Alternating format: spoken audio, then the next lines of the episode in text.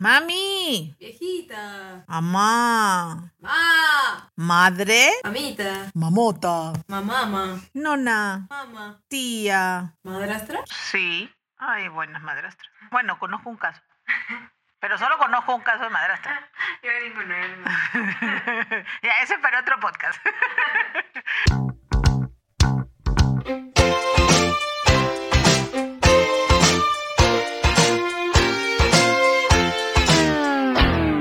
Un cuarto para las cinco. Décadas. Bueno, cada segundo domingo del mes de mayo se celebra en algunos países el Día de la Madre. En Perú, que es mi país de origen, también. Haciendo un poco de historia, esta fecha fue reconocida desde 1908 en Estados Unidos. Gracias, gracias. Gracias de que estoy pensando en comer. Gracias a Anne Marie Jarvis o Jarvis. Bueno, by the way, Jarvis, quien luchó por tener un día en que se honrase a las madres. Inspirada en el amor y admiración por su madre, quien había sido un gran ejemplo para ella, Anne-Marie propuso la fecha como el segundo domingo de mayo, porque ese día había fallecido su mami.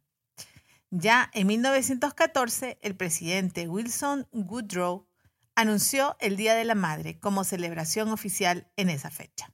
El 12 de abril de 1924, con la resolución suprema número 677, sí que investigaba, en el Congreso Nacional se instituyó oficialmente el Día de la Madre en el Perú, el segundo domingo de mayo. Así que a partir de ese momento, todos los años se celebra esta fecha en el país. Yo opino que hay dos aspectos en donde experimentamos la maternidad. Como hijos, porque todos tenemos una madre. Y si es que desarrollamos la capacidad biológica de ser madres, o por nuestra cercanía a este rol, como las tías, docentes, entre otros. Recuerdo que yo tenía tres añitos y en el nido me prepararon para aprender una poesía que dice así. La primera palabra que yo aprendí es una palabra que es todo para mí. La repito bajito y su calor me da. Escuchen, mi muñeca también dice mamá. La recité en la actuación del Día de la Madre, con una muñeca en mis brazos. Esas muñecas de la época que la inclinabas y con un sistema colocado en la espalda hacían que salga el sonido que decía mamá. Ese regalo, o sea, esa poesía se la repetí muchas veces a mi mamá. Además, las profesoras nos hacían preparar tarjetas para mamá, decoradas con escarchas que venían en tubitos de vidrio y láminas de rosas rojas para recortar. Conforme ibas creciendo, las tarjetas ya contenían nuestras primeras redacciones, luego las manualidades, por lo general, la mamá compraba los materiales. Recuerdo el collar de fideos canuto colocados uno tras otro en una lana de color. Estaban los cofres, las rosas de papel, los portarretratos de palitos de chupete o bajalenguas. Ya en el colegio ibas mostrando tus dones en el canto, la actuación, la declamación, el baile los instrumentos musicales y todas aquellas manifestaciones posibles para enseñar tu cariño a mamá. Conforme ibas creciendo, las manualidades iban mejorando y tus habilidades artísticas desarrollándose. Tejíamos, bordábamos, cosíamos. Esto lo realizábamos en la asignatura de formación laboral.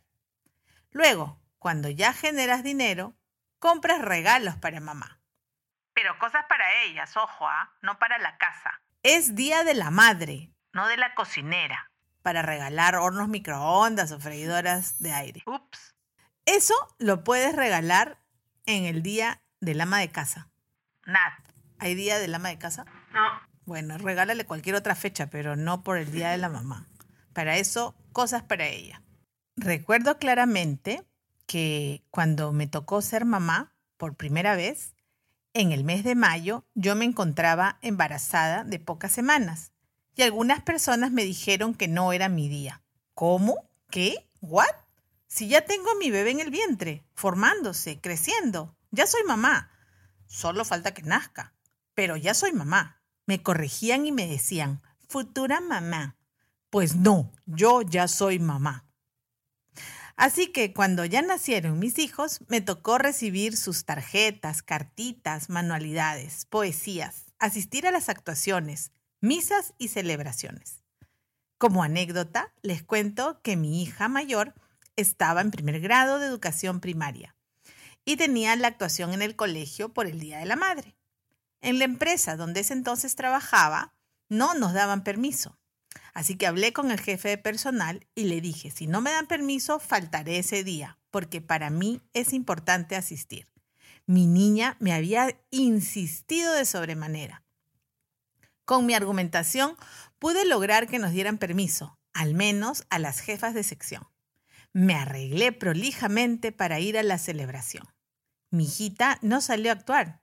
Yo sorprendida a la salida le pregunto, ¿por qué razón me insistió tanto? Yo tuve que armar toda una revolución en la compañía para lograr el permiso. Y ella me contestó, mis compañeras me representan. El homenaje es para las mamás. No importa si yo no salgo a actuar. Tú eres mamá y por ser mamá asistes a la celebración. En ese momento aprendí la importancia de hacer todo lo posible e imposible para asistir a todos los eventos por mi día. Si contara todas las anécdotas y vivencias recibidas, este podcast duraría horas de horas. Cada día de la madre les leo el diario de mis tres embarazos, los dos partos y la cesárea, a mis queridos hijos, uno por uno, con muchos detalles. Ya se imaginarán cómo será ese, ese, ese relato, esa narración. Lo siento en la sala, Saco mi pequeño librito y empiezo. Nadie me para. Para que recuerden la maravilla del don de la vida. Dios nos da la vida. Lo que nosotros hagamos con ella es nuestro regalo para Él. Por lo tanto, la mujer que dice sí a la vida tiene la amorosa labor de criar seres humanos de bien, que no es fácil, que cansa, que agota, pero que gratifica. Como me decía mi papá, refiriéndose a la persona que veía a mis hijos cuando yo trabajaba. Hija, ten cuidado. Tú estás pagando un salario para que te cuiden a tus hijos, pero no para que los críes. Esa es tu labor. Hoy me limitaré a decirte feliz día, mamá, allá en el cielo. Feliz día a mis abuelas y a todas las mujeres de mi familia que son mamás. Feliz día a mi mamá y a mi mamá ellas saben a quién me refiero. Feliz día, amigas y hermanas, primas y vecinas, por el privilegio de ser madres. Dios las re bendiga y nos ilumine en la difícil pero gratificante tarea de ser madres. Tenemos el modelo de la Virgen María, Madre de Jesús, para que sea nuestra influencer y poder guiar a nuestros hijos.